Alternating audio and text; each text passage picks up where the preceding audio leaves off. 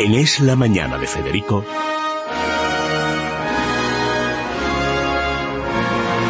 Preguntas a la historia con César Vidal y Federico Jiménez Los Santos.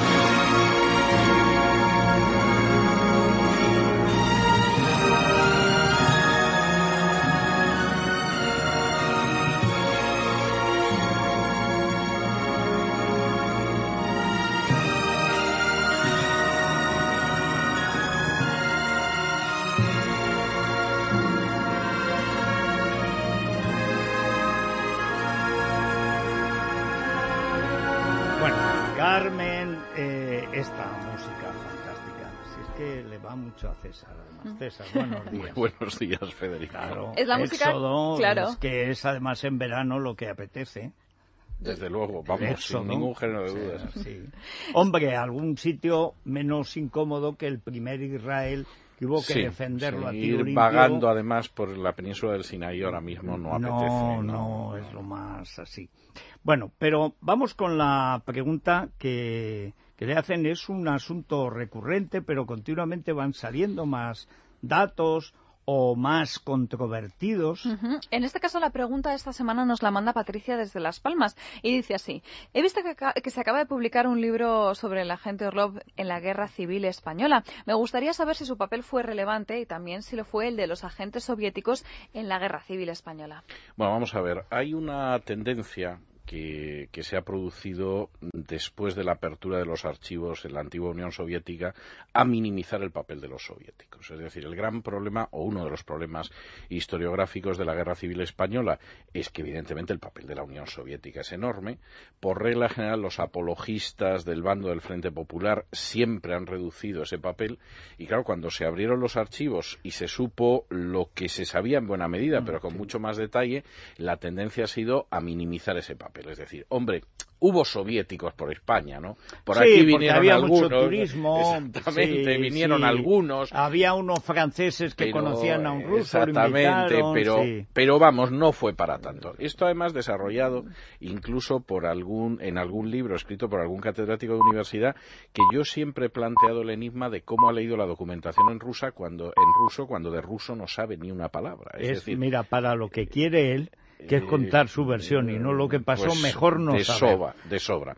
Entonces, vamos a ver, yo creo que el papel de la Unión Soviética fue, me voy a centrar en los agentes, pero fue extraordinario en cuatro terrenos. Primero, en armas, es decir, eh, el Frente Popular recibió durante la guerra, el gobierno republicano recibió durante la guerra un volumen de armas que era similar al que proporcionaron Mussolini y Hitler a Franco, pero que además eran mejores. Es decir, ni la aviación ni los blindados soviéticos tenían rival, por supuesto, en las armas italianas, pero tampoco en las alemanas. Uno de los regalos que Franco le hizo a Hitler y que más le satisfacieron durante la guerra fue mandarle un blindado que se capturó muy cerquita de Madrid en la primera batalla de blindados, por llamarlo de alguna manera, porque había blindados por el lado republicano y, y una especie de tanqueta por el lado de los rebeldes, pero lo cierto es que en, en cuanto a armas el papel fue muy importante. Fue también muy importante en cuanto a hombres, porque las brigadas internacionales fueron el ejército de Stalin en España. Es decir, que ahí evidentemente se envió un número de combatientes, quizá no de gran calidad, pero que en cualquier caso hicieron su papel en los frentes. Fue muy importante el papel de los asesores y aquí delimitar la línea de separación con los agentes secretos no es fácil, porque muchas veces esos asesores eran asesores en seguridad, pero para que nos hagamos una idea, lo que se ha ido descubriendo es que el papel de los asesores era mucho más importante del que hemos pensado. Voy a poner un ejemplo que a mí me parece muy significativo, que es el de la batalla de Madrid. La batalla de Madrid, que es una batalla defensiva que al final impide que Franco pueda entrar en Madrid a finales del año 36, la aviación estaba al mando de un ruso que se llamaba Smushkevich. Y además no solo era Smushkevich, estaban Tupikov, Yalsunov, Nesmianov y Kotov mandando la aviación republicana. La aviación republicana era fundamentalmente aviación soviética. La artillería estaba a nombre de otro soviético que se llamaba Boranov, que es realmente el que desarrolla la defensa artillera de Madrid. Los carros estaban eh, dirigidos por Krivoshein y casi todos además tripulados por soviéticos, es decir, que eran los que sabían cómo manejar los carros soviéticos. Luego en diciembre lo sustituyó Pablo, pero eran soviéticos. Y por si esto fuera poco, el que dirigía la defensa de Madrid por encima de Rojo y de Miaja era el general Goriev, que era otro soviético. Es decir, eh, con quien se enfrenta Franco en, Madrid, pues es con una tropa española más las brigadas internacionales pero la dirección de la batalla son militares soviéticos, muchos de ellos, desde luego, muy expertos y con una experiencia militar, y no es sorprendente que se produjera el resultado. En el caso no solamente ya de lo que serían los asesores, de los agentes secretos. Los agentes secretos dirigieron las operaciones de represión en la retaguardia republicana. Es decir, para Cuellos, entre otras cosas, la responsabilidad de la ejecución última sabemos que la tiene Carrillo porque los soviéticos, que son los que llevan a cabo esa decisión, son los que saben que Carrillo la ejecuta. Bueno, y de hecho hay la relación Kolchov que el propio Kolchov en, su diario de la Guerra de España lo cuenta, que siempre se dijo, Kolchov es el que le dice a Carrillo cómo tiene que hacerlo tampoco es que hiciera falta mucho, es como en la Unión Soviética, fosas comunes y a ametrallar y luego a rematar y si no a enterrar vivos si alguno sobrevivía.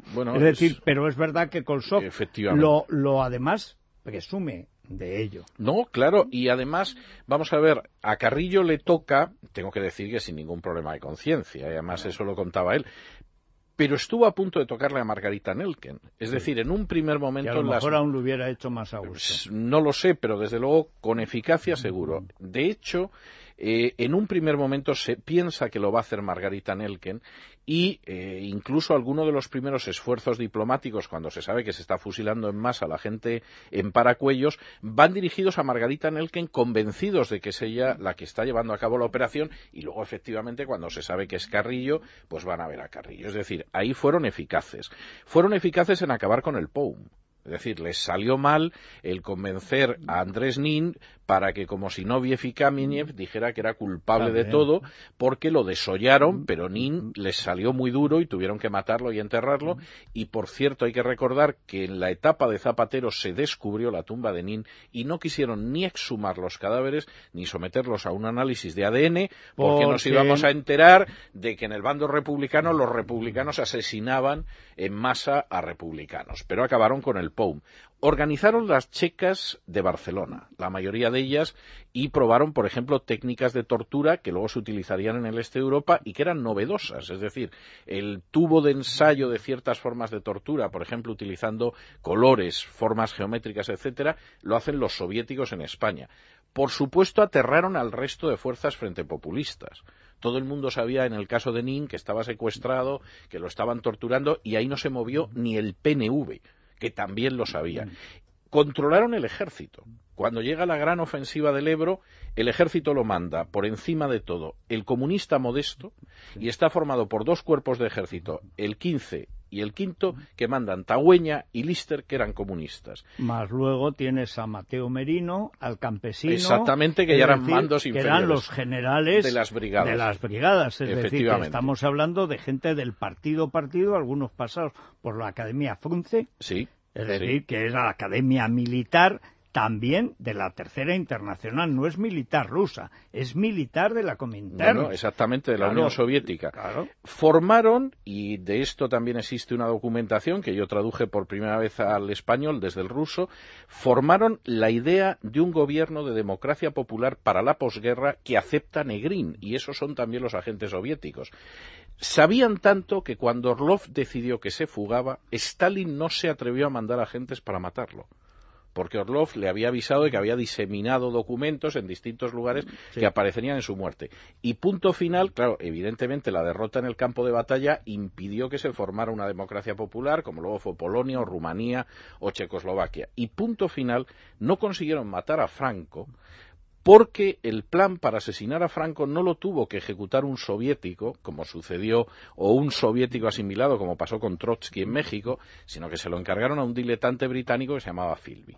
Y Philby en el último momento se asustó porque igual que Mercader mm. le dio con el piolet a Trotsky y luego sabía que lo detenían y que podía suceder cualquier cosa, Philby, chico de Cambridge, a fin de cuentas, no estaba dispuesto a que luego llegara la Guardia Civil y a saber lo que podía hacer con él si mataba a Franco. Además, él aspiraba a acabar como acabó, con un novio en Moscú. Bueno, y, enterrado al lado de Mercader, por cierto. Claro, es lógico, es lógico.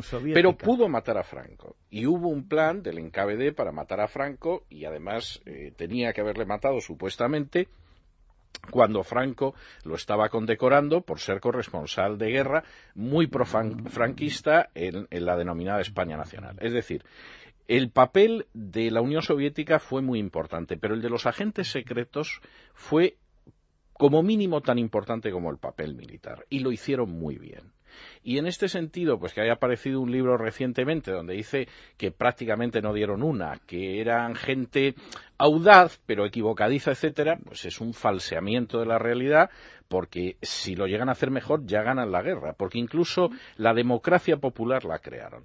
Esto desmiente. Hay un añadido, además, que, claro, es difícil de precisar, pero el papel de gente como Julio Álvarez del Valle, bueno, que, aparte. que era el jefe del comisariado, que era un hombre de la URSS, de Negrín, que era un hombre de la URSS, de Hidalgo de Cisneros, en la pseudo republicana aviación, aunque la clave era soviética, pero bueno, que también era del Partido Comunista, de Constancia de la Mora, que es la que empiezan con la liquidación, por ejemplo, de José Robles, el eh, traductor de John Dos Pasos, que es lo que crea el cisma. Ante el silencio escandaloso de Hemingway. Hemingway, todo lo contrario, porque Hemingway hereda el papel de niño bonito de la izquierda procomunista, el papel de Dos Pasos, y se convierte en su ídolo. Y, por supuesto, habría que añadir que es una historia preciosa el de las espías rusas cercanas a personajes que incluyen a Negrín, Álvarez del Valle y a tantos otros y que seguramente pues fueron la mano que mece la cuna en este sentido. Todo esto desmiente la idea de que la Guerra Civil Española fue el primer capítulo de la Segunda Guerra Mundial. En realidad, la Guerra Civil Española fue casi el primer capítulo de la Guerra Fría. Y eso explica que finalmente las potencias occidentales, les gustara o no el régimen de Franco, que seguramente no les entusiasmaba, actuaran como actuaron con él después de la Segunda Guerra Mundial, porque eran conscientes de que había sido un primer capítulo de la Guerra Fría y aquí el resultado hubiera sido de la Guerra Fría de producirse una victoria republicana. Pero desde luego el papel no pudo ser más importante. Es verdad que esto de quitarle importancia es como el oro de Moscú, que resulta que no había oro, un poco más sin May Moscú. Sí, o que Churchill envió oro al Canadá. Era igual, lo mismo, lo mismo. Pero es siempre lo mismo, hay media docena de... Bueno, el tontiloco que sostiene lo del oro que envió Churchill al Canadá dice lo mismo del oro de Moscú y es de los que se ha esforzado en mostrar que, hombre, algún ruso pasó por aquí, ¿no? Hubo alguno, pero vamos, tampoco la cosa era para esa Que también es nuevo, porque toda la vida han presumido, y con razón, del papel de las guerras internacionales y de la Unión Soviética, porque Franco hubiera se hubiera comido hubiera los en Madrid, pero vamos, con seguridad. Bueno, he pues escogido una canción que es emblemática, que es el, el Siemnachat en Navien y Viesny, es decir, el 17 instantes de una primavera, que es eh, la banda sonora de la película más famosa de espías de la Unión Soviética, que se llamaba así. Por cierto, película que fue un éxito tremendo en Cuba. Yo no conozco un cubano que no la viera en Cuba en su día, ¿no? Y que es, por cierto, una gran serie de televisión, todo hay que decirlo, de un infiltrado, un agente del de infiltrado en la cúpula nazi.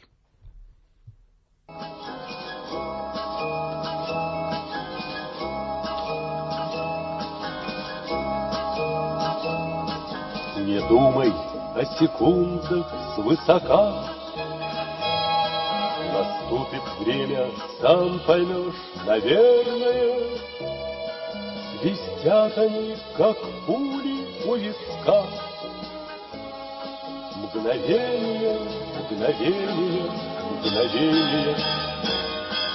У каждого мгновения свой резон. Свои колокола, своя отметина. Мгновенья раздают, кому позор, кому бесславие, а кому бессмертие. Из крохотных мгновений соткан дождь, Течет небес вода обыкновенная, И ты порой почти пол жизни ждешь, Когда оно придет твое мгновение. Не думай на секунду свысока, Наступит время, сам поймешь, наверное, И спят они, как пули у виска. Мгновение, мгновение, мгновение, мгновение.